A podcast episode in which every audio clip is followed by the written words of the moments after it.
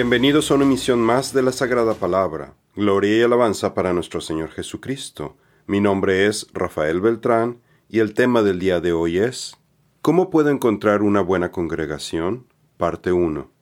A través de los años hemos recibido en múltiples ocasiones la solicitud de diferentes hermanos pidiéndonos ayuda para encontrar alguna buena congregación en el lugar donde residen. Sabemos de personas que se desplazan grandes distancias con tal de reunirse en un buen lugar. En este artículo pensamos que para dar respuesta a la pregunta de cómo encontrar una buena congregación, primero necesitamos aclarar qué es la iglesia, cuál es su función y por qué es importante reunirnos con un grupo de creyentes. ¿Qué es la iglesia? La iglesia no es un edificio, una organización, ni tampoco una denominación en particular. La palabra iglesia viene del griego eclesia y se refiere a cualquier asamblea de personas, una agrupación de hombres reunidos por convocación. Es una palabra compuesta por ek, que significa salir de, fuera de, desde, lejos de, y por el verbo kaleo, llamar o invitar. Por eso los miembros de la Iglesia son llamados fuera del mundo. También los creyentes son llamados santos, porque son separados del mundo y consagrados para el servicio al Señor. En el cristianismo, el término eclesía toma otro nivel de relevancia al referirse a una asamblea de cristianos reunidos para adorar a Dios, una congregación local unida en un solo cuerpo, la Iglesia está formada por todos los creyentes en Jesús esparcidos por toda la tierra, y que han vivido a lo largo de toda la historia de la humanidad. La Iglesia es un grupo de personas que viven en el mundo, pero que son distintas del mundo, porque han sido llamadas por el Espíritu Santo para salir del mundo y servir a Dios. Jesús dice, He manifestado tu nombre a los hombres que del mundo me diste. Tuyos eran y me los diste, y guardaron tu palabra. Juan 17:6. Esteban nos revela quiénes formaron parte de la primera iglesia del Señor, al llamar al pueblo de Israel la congregación eclisía en el desierto. En el Antiguo Testamento, la palabra para iglesia es cajel, derivada del verbo cajal, que significa reunir, juntar. El día que los israelitas recibieron los diez mandamientos en el monte Sinaí es llamado el día de la asamblea. La iglesia de Israel estaba formada por los descendientes de las doce tribus de Israel y una multitud mixta, formada de esclavos de otras naciones que escaparon de Egipto. La iglesia del Señor es llamada la congregación de Israel, la asamblea de Yahweh, la congregación de Dios. Este es aquel Moisés que estuvo en la congregación, eclisía, en el desierto con el ángel que le hablaba en el monte Sinaí, y con nuestros padres, y que recibió palabras de vida para darnos. Hechos 7:38. El Señor me dio las dos tablas de piedra escritas por el dedo de Dios, y en ellas estaban todas las palabras que el Señor les había dicho en el monte de en medio del fuego, el día de la asamblea, Cajel. Deuteronomio 9:10. La Iglesia es el grupo al que pertenecen los creyentes vueltos a nacer desde la caída del hombre en Génesis hasta Apocalipsis. Siempre ha existido un solo cuerpo de creyentes a través de toda la historia de la humanidad. Los miembros de la Iglesia encontraron la verdad, que el Señor simplificó la forma en la que podemos regresar a Él ellos sabían, al igual que nosotros, que solo hay un camino para nuestra redención y salvación, nuestro Señor Jesucristo. En la Iglesia de Cristo no hay lugar para la división, las distinciones o preferencias. Todos los santos debemos servirlo de acuerdo a nuestros dones, talentos y llamados. El apóstol Pedro les hace una exhortación a todos los miembros de la Iglesia para que maduren espiritualmente de la siguiente forma. Pero ustedes son linaje escogido, real sacerdocio, nación santa, pueblo adquirido para posesión de Dios, a fin de que anuncien las virtudes de aquel que los llamó de las tinieblas a su luz admirable. Primera de Pedro 2.9. Vemos cómo Pedro estaba citando Éxodo 19, 5 y 6 y Deuteronomio 7, 6 para describir los atributos de los miembros de la Iglesia de Cristo desde los tiempos de Moisés. Ahora pues, si en verdad escuchan mi voz y guardan mi pacto, serán mi especial tesoro entre todos los pueblos, porque mía es toda la tierra.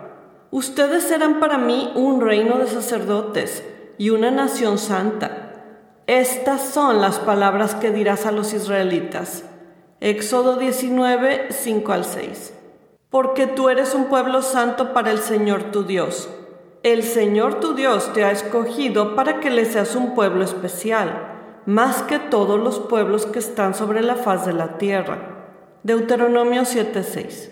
El punto es que el pueblo de Israel fue llamado fuera del mundo para que se convirtiera en una nación santa de sacerdotes al servicio del Señor, y de esta forma serían un tesoro muy valioso y especial, una luz para la humanidad. Sin embargo, en el versículo 10, Pedro cita a Oseas 1 del 6 al 10 para informarnos que el pueblo israelita fue disperso como castigo por no haber querido ser el ejemplo de luz para las demás naciones del mundo. Sin embargo, ahora, por la misericordia y la gracia de Dios, sus descendientes en todo el mundo pueden ser parte de la Iglesia, su pueblo elegido y santo, tan innumerable como las arenas del mar.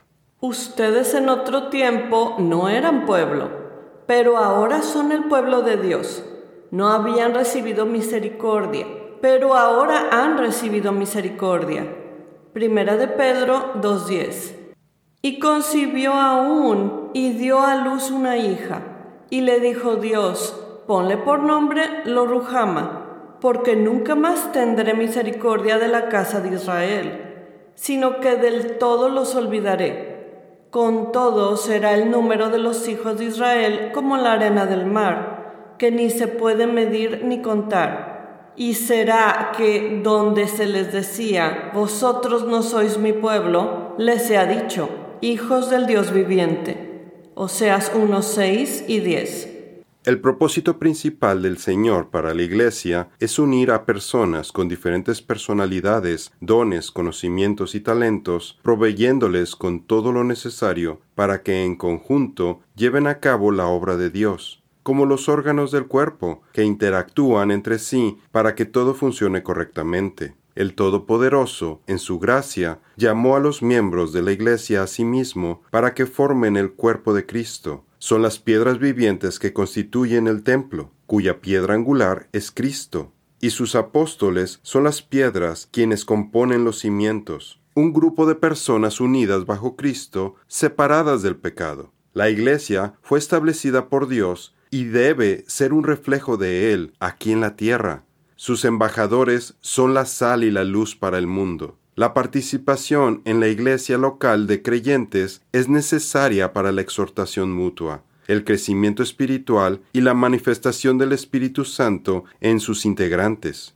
Por tanto, así dice el Señor Dios, yo pongo por fundamento en Sión una piedra, una piedra probada, angular, preciosa, fundamental, bien colocada. El que crea en ella no será perturbado. Isaías 28:16. Acercándose a él, la piedra viva, que fue ciertamente rechazada por los hombres, pero delante de Dios es elegida y preciosa, también ustedes sean edificados como piedras vivas en casa espiritual, para ser un sacerdocio santo, a fin de ofrecer sacrificios espirituales agradables a Dios por medio de Jesucristo Primera de Pedro 2, del 4 al 5. ¿Cuál es la iglesia verdadera?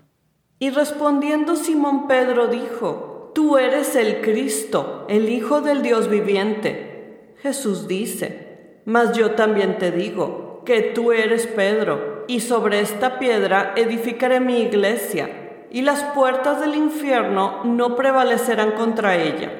Mateo 16, 16 y 18. ¿Cuál de las más de 30.000 denominaciones protestantes es la correcta? ¿Es la Iglesia Bautista, la Evangélica, la Pentecostal? La Iglesia Católica Romana y los mormones afirman ser la única iglesia verdadera. ¿Hay alguna iglesia o denominación que posea toda la verdad en cada detalle? Lamentablemente no. Solo cuando Jesucristo regrese, Él es el único quien nos va a enseñar toda la verdad. Mientras tanto, continúa el debate y la diferencia de interpretaciones de diferentes escrituras. Sin embargo, considere que sí hay iglesias que se apegan más a la palabra de Dios que otras. Lo importante es que nos quede claro que la iglesia no es un edificio ni una organización, sino que la verdadera iglesia es la familia compuesta por todos los creyentes cuya fe está puesta exclusivamente en Dios, en Jesucristo, y nacieron de nuevo por la voluntad de Dios, mediante el poder del Espíritu Santo. La iglesia edificada sobre la piedra angular Jesucristo es a la que pertenecemos. Les ruego, hermanos, por el nombre de nuestro Señor Jesucristo, que todos se pongan de acuerdo y que no haya divisiones entre ustedes sino que estén enteramente unidos en un mismo sentir y en un mismo parecer. Me refiero a que cada uno de ustedes dice, yo soy de Pablo, otro, yo de Apolos, otro, yo de Cefas, y otro, yo de Cristo. ¿Está dividido Cristo? ¿Acaso fue Pablo crucificado por ustedes? ¿O fueron bautizados en el nombre de Pablo? Primera de Corintios 1, 10 y 12 al 13. Jesús le confió su palabra a la iglesia y la encomienda de enseñarla al cuerpo con una sana doctrina, para que sus miembros la incorporen a sus vidas, porque la sana enseñanza produce una madurez espiritual que conduce a la edificación del cuerpo de Cristo. Un cuerpo unido lleva a sus miembros a cuidar unos de otros, a través de la forma más poderosa disponible, la oración, presentando las necesidades y peticiones de cada uno ante Dios. Dentro de la Iglesia también estamos llamados a mostrar afecto, bondad y misericordia, reconfortar y edificar, y amor fraternal. Uno de los propósitos de la Iglesia es proveer para las necesidades de sus miembros. La Iglesia también proporciona un lugar para partir el pan, que conmemora la cena del Señor con el fin de perfeccionar a los santos en la obra del ministerio para edificación del cuerpo de Cristo, hasta que todos salgamos en unidad de la fe y del conocimiento del Hijo de Dios, en varón perfecto, a la medida de la edad cumplida del Cristo. Efesios 4, 12 al 13. En Primera de Corintios, capítulo 12, Pablo compara a los creyentes en Cristo con las partes de un cuerpo explica que los cristianos no deben de funcionar dentro del cuerpo de Cristo como órganos autosuficientes. Cada parte necesita de las demás, y todos debemos preocuparnos por el bienestar de los demás miembros del cuerpo, porque todo cristiano es parte de la Iglesia de Cristo. El propósito de la Iglesia es ser la familia espiritual del creyente. Ahora bien, ustedes son el cuerpo de Cristo y cada uno individualmente un miembro de él. Primera de Corintios 12:27. Podemos hacer una analogía con la película de la Liga de la Justicia o la antigua caricatura de los superamigos en el Salón de la Justicia, donde superhéroes ficticios se unen con un objetivo en común, y coordinan planes de acción para combatir a supervillanos, y cada personaje tiene diferente personalidad, talento y habilidades necesarias para que en equipo sean victoriosos. De la misma forma, Dios es quien selecciona y llama a los miembros de la Iglesia, unifica a los creyentes en un solo cuerpo, los equipa con dones espirituales, les proporciona a cada uno la armadura de Dios y los prepara con la sabiduría de las Escrituras para que juntos avancen el reino de los cielos entre las personas del mundo, derroten a las fuerzas de las tinieblas, se alienten mutuamente para mantenerse victoriosos hasta el final y amorosamente cuiden unos de otros. La iglesia local es el método que el Señor escogió para amalgamar a su verdadera Liga de la Justicia, para servirlo. Por ello, la asistencia a la iglesia es primordial para todos los creyentes. Pónganse toda la armadura de Dios para que puedan permanecer de pie contra las estrategias del diablo, porque nuestra lucha no es contra sangre y carne, sino contra principados, contra autoridades, contra los gobernantes de las tinieblas de este mundo, contra maldades espirituales en los cielos. Efesios 6, 11 al 12. Permítame aclarar que no tenemos que ir a la iglesia para alcanzar nuestra salvación, pero el Señor sabe que mantenerse alejado de la iglesia es peligroso por las influencias del mundo en nuestras creencias, pensamientos y las tentaciones del maligno. Por eso creó un mecanismo por el cual somos recargados espiritualmente a través de las santas convocaciones cada sábado en el día de reposo, en el que la iglesia se reúne para alabar y adorar al Señor. Este día los creyentes son bendecidos al crecer su relación primero con Dios, al obedecer su mandato, al recordar quién es Él y cuánto los ama, y segundo, con los demás miembros del cuerpo de Cristo. Esto es suficiente para motivarnos a cumplir con el propósito de nuestras vidas a su servicio. Había considerado que gracias al poder de Jesucristo usted es un superhéroe espiritual dentro de su iglesia local.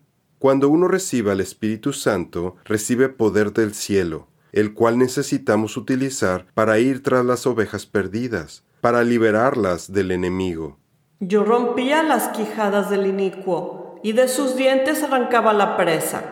Job 29:17.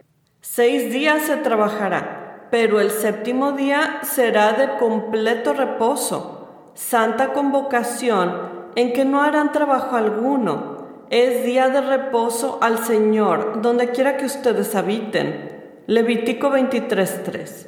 En nuestra siguiente misión veremos qué necesitamos considerar para elegir una iglesia las funciones del creyente dentro de la misma y cómo encontrar a otros creyentes en su localidad para iniciar nuevos grupos de estudio para juntos darle gloria al Señor. Esto es todo por el día de hoy. Los esperamos en nuestra siguiente misión. Que Dios los bendiga.